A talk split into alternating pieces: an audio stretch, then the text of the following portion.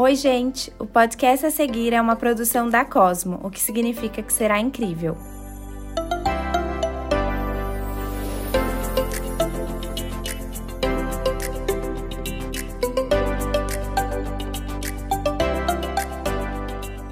Eu sou Ana Cristina Sampaio, comunicadora e criadora de conteúdo e apresento o CosmoCast, podcast que busca inspirar, entreter e informar quem nos ouve através de jornadas interessantes. Com diferentes pontos de vista, escolhi convidados que irão partilhar suas histórias de sucesso, experiências e o que aprenderam em suas jornadas. E como bônus, alguns episódios diferentes para fazer um bom mix. Tudo para ajudar na busca da nossa melhor versão se inscreva e compartilhe com os amigos.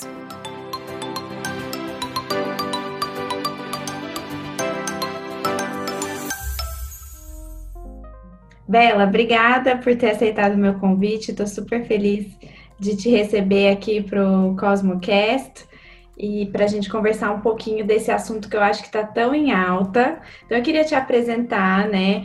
É, a Bela Russo teve um acidente e isso fez com que ela transformasse o lifestyle dela. Você me corrige se eu estiver errado, tá, Bela? E uhum. aí hoje trabalha é, tentando conscientizar as pessoas na, nas redes sociais para viver essa vida livre das amarras da dieta e desse sofrimento que muitas vezes a gente se impõe de viver essa ditadura da, da comida, né, do dia a dia e que muito, principalmente nós mulheres. Então, muito obrigada mesmo por estar aqui comigo, estou super feliz. Eu que agradeço o convite. Bom, você é, como, como a gente estava comentando, é, você, depois de muitos anos, né, insatisfeita com o próprio corpo e mudando de dieta em dieta, teve esse susto e percebeu, né, que esse não era o caminho a seguir. E aí hoje você dedica esse tempo a conscientizar as pessoas e melhorar o relacionamento consigo mesmo através das redes sociais. Eu queria que você contasse para nós como o acidente despertou essa, essa percepção e a instigou a mudar de estilo de vida. Bom, antes do acidente, eu sempre levei uma vida muito ativa. Eu até trabalhei bastante com atividade física, crossfit, personal. Então, a atividade física sempre fez muito parte da minha vida. E com as redes sociais, eu sinto que não foi só as redes sociais, mas ela incentivou a levar isso um pouco para o extremo, né? Porque lá tem muito essa cultura de no pain, no gain, né? Sem dor, sem resultado. Então tem que treinar muito, tem que ser super regrada.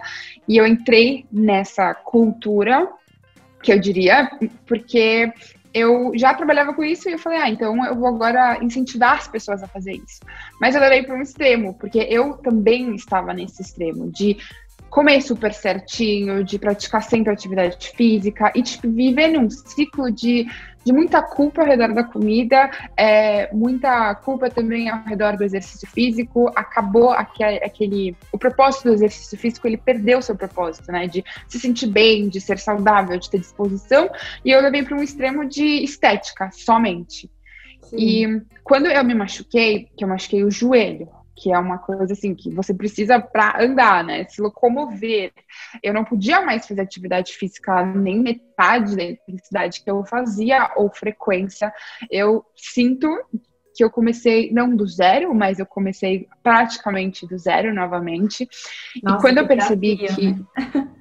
Super, porque foram três ligamentos e quanto mais ligamento, mais difícil, é, eu digo mais longo é o processo. Hoje já vai fazer um ano e meio, fez um ano e meio que eu uh, me machuquei em janeiro de 2019 e eu me operei em maio de 2019 e mesmo assim eu não estou 100%. Então é um processo que eu tô. E quando eu me machuquei, que eu vi que não dava mais para viver da forma que eu vivia, eu fui obrigada a entender isso, porque era fisicamente impossível, eu comecei a colocar várias coisas em perspectiva, de me questionar mesmo: será que o que eu estou fazendo é saudável? Uh, a mensagem que eu estou passando é algo sustentável que eu quero levar e cultivar por mais tempo? Então eu comecei a fazer esses questionamentos porque simplesmente eu não podia fisicamente fazer o que eu fiz por muito, muitos anos. Sim. É, é, e, e, a gente vê muito isso, né? A gente vai conversar mais um pouquinho, eu quero te perguntar mais sobre isso, mas de fato, essa cultura do foco, né? Se você não está focada, que na verdade não significa estar focada, né? 100% do tempo, mas as pessoas enxergam dessa maneira e aí vem essa cobrança nas redes sociais muito forte. Bom, eu queria também perguntar para você, porque você comentou, quando, quando a gente se apresentou, você comentou que outro fator decisivo foi o autoconhecimento. Como foi esse processo? Como você deu esse primeiro passo para se conhecer melhor? Você tem alguma dica aí para todo mundo? Uhum. Então, quando eu comecei a me questionar, que eu comentei aqui, eu fui buscar respostas para as minhas dúvidas. Por que que aquilo uh, não faz sentido? Né? E simplesmente não estava alinhado com os meus valores, com a mensagem que eu quero. Todo mundo tem uma mensagem que veio passar no mundo, sabe? E aquilo não estava alinhado comigo.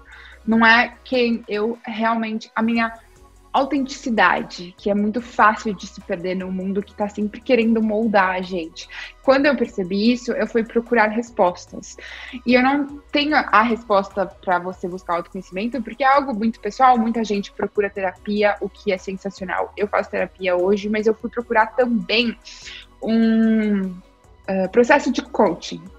Uhum. Eu sei que é um pouco é, banalizado hoje em dia, mas foi fundamental para mim, para me conhecer, para saber uh, o que, que, eu quero daqui para frente, porque a terapia é muito resgatar coisas do passado, entender acontecimentos que aconteceram. O coaching é muito uh, mudança de vida, né? O que, que você quer fazer daqui para frente? Traça um novo caminho com metas, o que faz mais sentido. Então, eu fui descobrindo crenças limitantes que eu fui construindo ao longo da, da vida. Então, uma crença que é super limitante que é o ser magra é ser saudável. Quando eu vi que eu não estava sendo saudável magra, mas é, eu tive que desmistificar isso, entender que a saúde em si ela é muito mais do que isso. Então eu comecei literalmente o autoconhecimento num processo de coaching para ter as respostas dos meus questionamentos internos. E acho que a, a, própria, o seu próprio início aí, quando você começou a responder, você falou sobre o propósito, né? Eu acho que só de ter esse conhecimento de que todos nós temos um propósito já é um caminho interessante para talvez tentar descobrir qual é esse propósito e quais os próximos passos para eu mostrar aos outros o, o meu propósito para o mundo, né? Com certeza, porque eu fiquei muito perdida quando uh, eu não podia mais andar né? Eu fiquei cinco meses sem andar. Aí você fica pensando, nossa, mas qual que é o propósito? e aquele negócio, você também muda ao longo da vida, não é um só. Meu propósito até o dia que eu me machuquei era um, daqui para frente foi outro, e não quer dizer que não vai mudar. Mas é, é importante a gente saber que, independente da fase da sua vida, você tem um propósito, você tem um motivo de estar aqui, de estar aqui. É, isso é muito legal a gente ter essa consciência, né? Bom, como é viver a vida sem amarras de uma dieta e como mesmo assim ter disciplina sem o apoio de um protocolo? É possível mesmo isso? Sempre me perguntam isso. E viver sem dieta para mim é, funciona muito, mas porque eu passei pelo processo de dieta, fiz muitas dietas e eu descobri que é, uma coisa muito restrita não funciona para mim, porque tem muita gente que super funciona e que precisa e que é, até uma reeducação alimentar para ir conhecendo os alimentos. E quando eu vi que não, eu não queria mais isso e que não ia funcionar ao longo prazo, é, foi um alívio, de verdade. E se é possível viver sem dieta, é muito possível. Mas eu digo que é, é muito difícil para muita gente porque requer um autoconhecimento. Uh, eu, é muito real isso, assim. O seu relacionamento com a comida é um reflexo do seu relacionamento com você mesma. Porque você não uh, comer uh, o pacote inteiro de bolacha é você entender que talvez você não esteja bem. E que a comida ela não vai resolver aquele problema. É você conversar, é você não guardar suas emoções, é você entender que tem dias bons, tem dias ruins, e é você entender que hoje faz sentido eu comer um pouco mais porque eu preciso disso hoje. Mas é difícil você honrar isso e requer um autoconhecimento mesmo para você estar bem com as suas decisões. E muitas vezes as pessoas não conseguem, elas nem querem dar a chance, porque é muito mais fácil você culpar alguém ou uh, um processo que não está funcionando. Mas é possível, muito possível. E a gente tem essa tendência de olhar para uma coisa que está dando errado e achar que tudo está dando errado, né? E aí começar a se culpar e a se mutilar por causa disso. Uma vez eu ouvi uma frase super interessante é, de uma ida a uma nutricionista minha e ela falou uma coisa que eu achei fantástica. Ela falou: olha, ela fez uma analogia simples. Ela falou: não dá para você ser capa de, de todas as revistas. Então, no momento, você está focando em ser capa da exame. Não dá para ser capa da boa forma, talvez ao mesmo tempo. Tem hora que dá para ser capa de, de tudo ao mesmo tempo, mas tem hora que não dá e tente respeitar. Talvez você vai ter uma matéria na boa forma esse mês e vai estar tá focada na sua capa na exame. E depois você vai reverter e assim vai. Depois você vai para sua de maternidade. São fases, né, da uhum. vida tem uma tendência a olhar para pro, para um problema e já colocar no meio de tudo, achando que tá tudo acabado e o jogo tá perdido, né? É, e não tá. Esses obstáculos, eles fazem parte da vida. Sim, total. É, hoje a gente fala muito dessa ditadura da beleza. Como você enxerga isso? Você acha que de fato está muito inserida essa cobrança no nosso dia a dia? Sim, é uma coisa que é inevitável. A gente vai.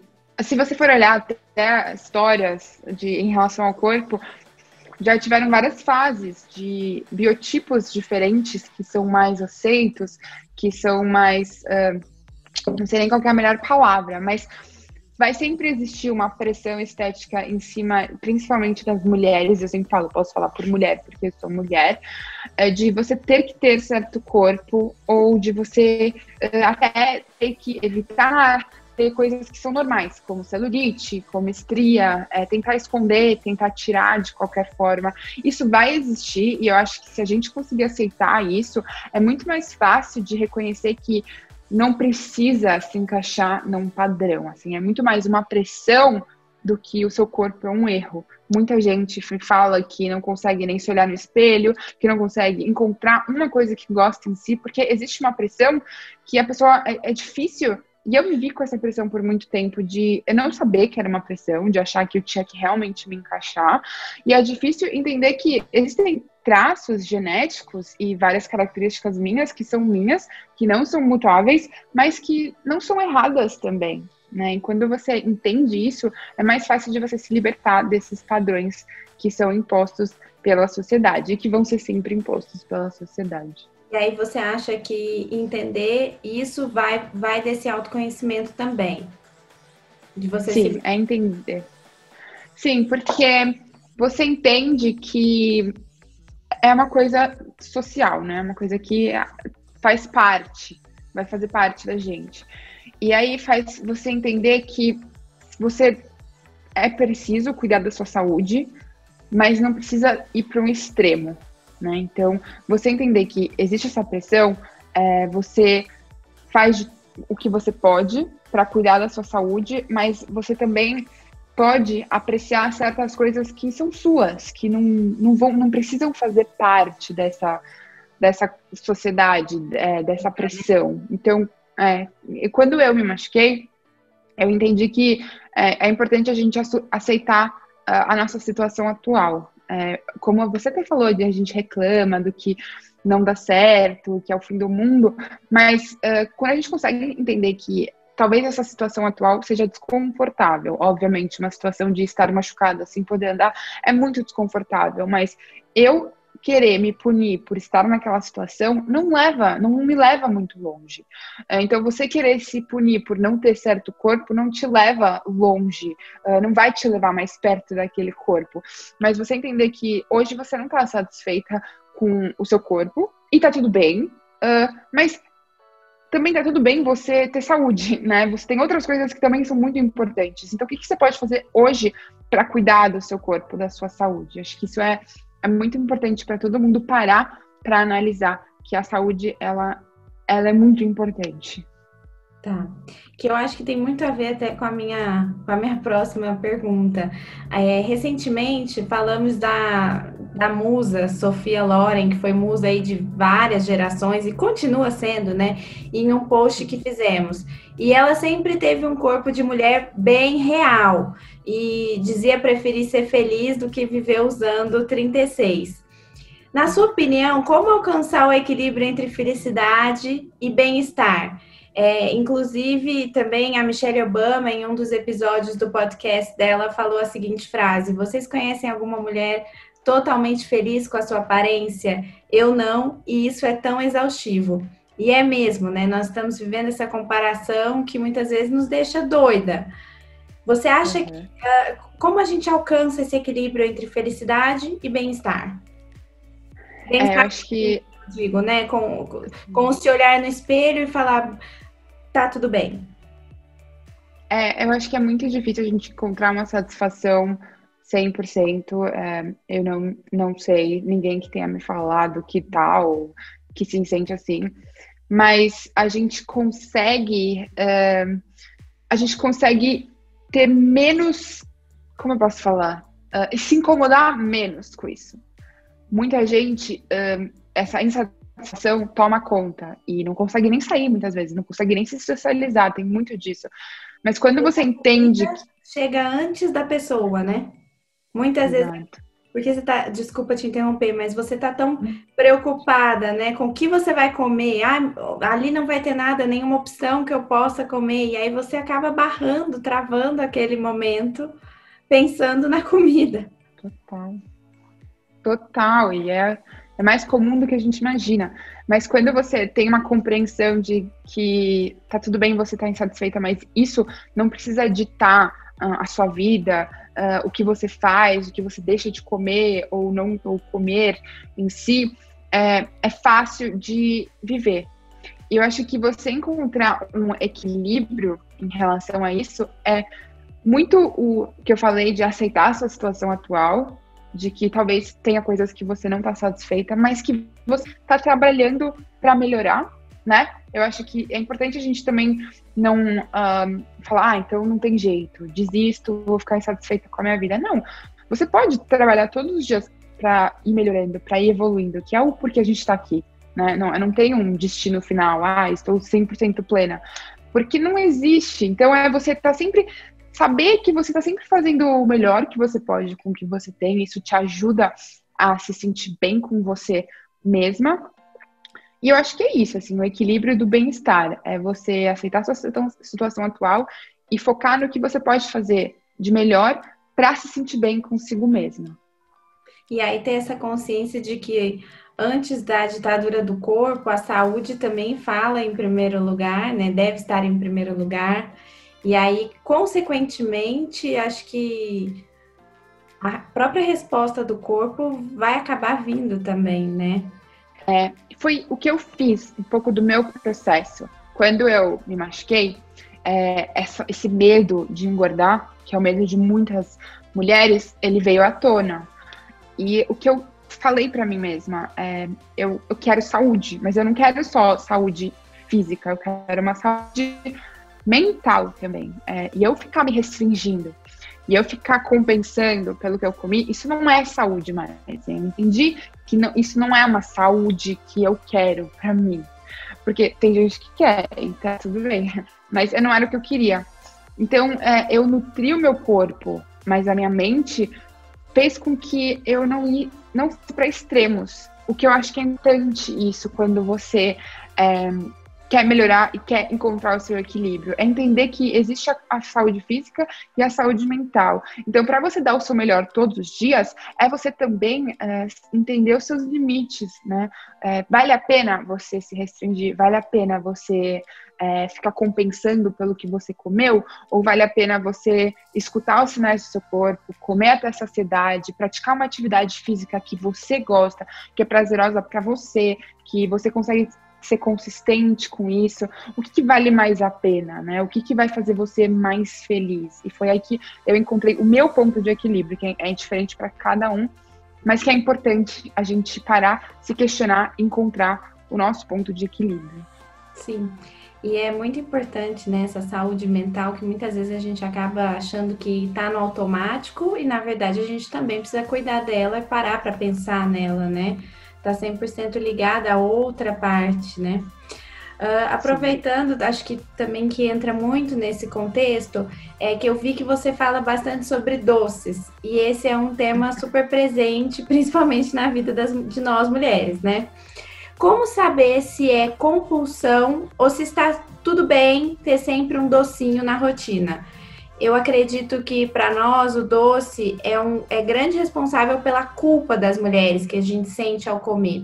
Eu até vi uma reportagem interessante sobre a percepção, a, a diferente percepção né, das francesas com relação aos doces e das americanas.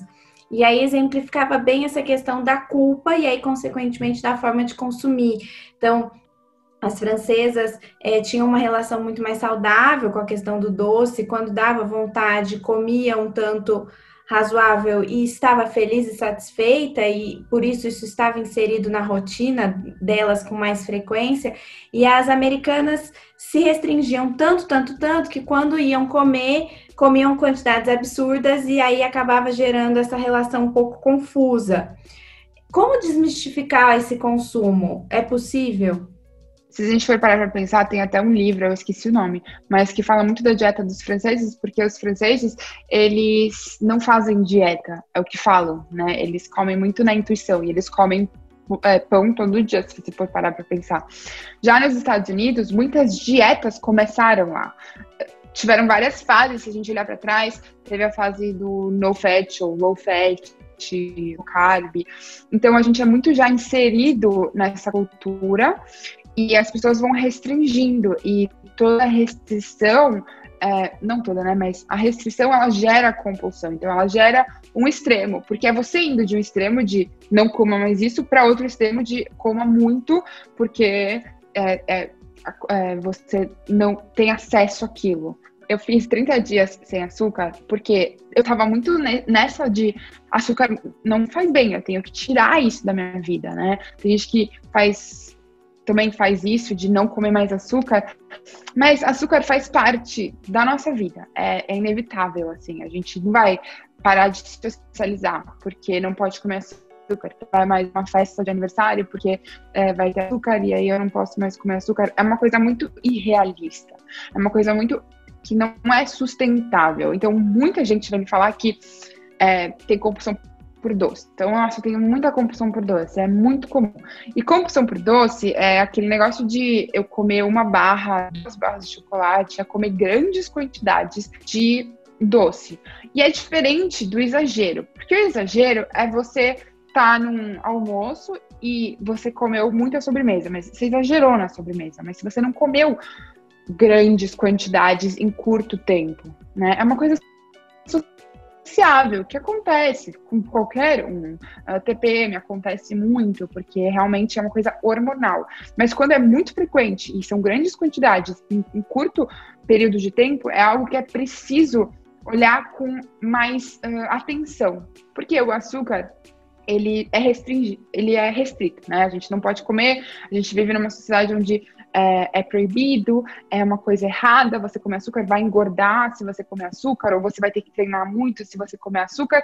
Mas o açúcar, ele gera uh, prazer, né? É, ele libera muito mais dopamina, que é o hormônio do prazer, do que você comer uma salada. Isso é verdade, é fato, a gente não pode negar isso. Então você restringe, aí você come aquilo e te gera um prazer. E você não, não tem esse prazer, porque você está restringindo, né? Então, é muito raro você ter esse prazer. Então, quando você tem, você come muito, porque a sensação é muito boa. O, o segredo é realmente você não ir de um extremo para o outro. Você ter acesso ao doce eh, quando você quiser. E isso muita gente acha que é impossível, mas é muito mais sustentável. Eh, quando eu parei de restringir, quando eu como, comecei a comer chocolate porque, como qualquer outro alimento, mas não é que faz parte da minha refeição, mas tá ali, né? Ele não tá escondido, ele não é proibido. A necessidade de comer doce é muito menor, porque não é uma coisa mais proibida. Eu preciso daquilo para me sentir bem. Eu tenho aquilo quando eu quiser, a hora que eu quiser. E se eu for parar para pensar, eu posso me sentir bem fazendo outras coisas, não só comendo.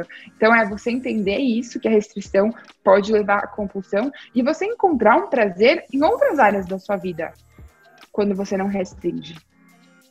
Perfeito, adorei. Adorei, acredito muito nisso também.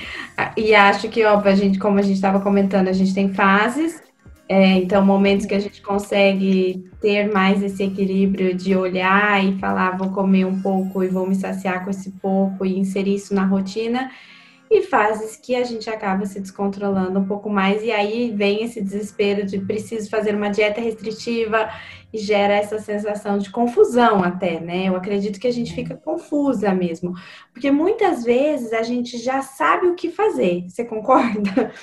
Mas a gente precisa de um, um certo guia, porque naquele momento vem uma certa confusão de você falar, nossa, eu preciso me restringir, ou eu preciso de uma dieta que vai me dar uma segurada, ou que vai me dar um certo foco, porque a gente acaba se confundindo mesmo e ficando um pouco preocupada com, com tudo que está acontecendo, né?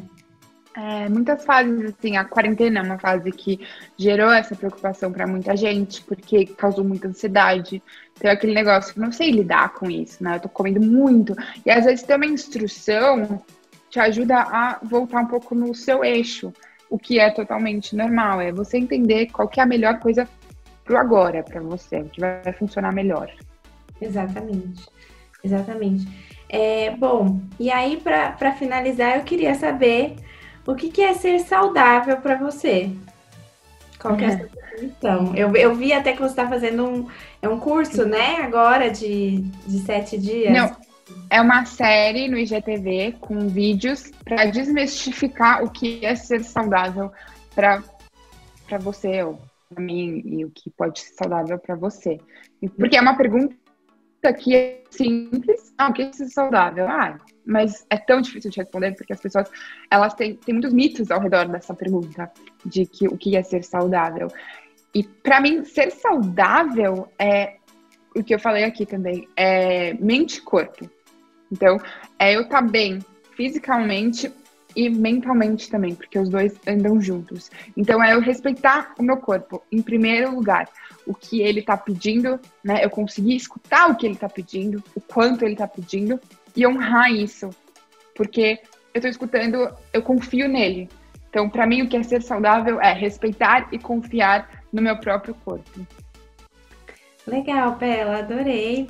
Que bom que a gente conseguiu marcar esse bate-papo e espero que a gente consiga conversar mais ainda outras vezes. Obrigadão mesmo por ter aceitado meu convite. Adorei conversar com você. Eu que agradeço. Obrigada pelo convite.